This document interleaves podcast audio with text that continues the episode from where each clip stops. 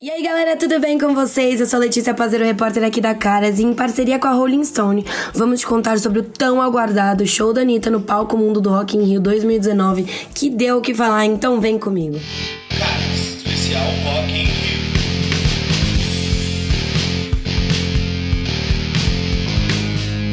Olha, a Anitta joga em casa e consagra a carreira meteórica com funk, sertanejo e pop também.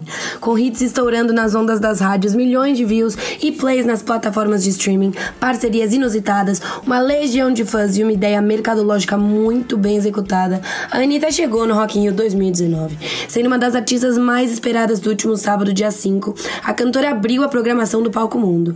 E com a cenografia do palco cheia de paredões de som, como uma alusão às primeiras apresentações nos bailes bailes funk e de quando seu talento foi fisgado pelo Furacão 2000, a cantora brasileira chegou acompanhada de bailarinas com os hits que a emplacaram como a maior representante do pop no país. Show das Poderosas foi a primeira a puxar o coro do público na sequência Bang, Paradinha e Sua Cara em parceria com Pablo Vittar.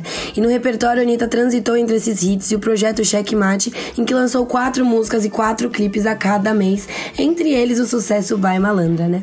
A artista também aproveitou o espaço para cantar as parcerias Romance com Safadeza com Wesley Safadão e Contatinho com Léo Santana. Assim como as já várias fases da meteórica carreira, o figurino da cantora foi mudando de acordo com cada bloco de músicas, né? Anitta saiu de um vídeo caseiro segurando uma embalagem de desodorante aerosol na mão pro principal palco do Festival Rock in Rio. Em uma hora de show, a artista conseguiu materializar a barulhenta ascensão e sai consagrada do evento, viu, gente? E aí, o que, que vocês acharam? Foi demais, né?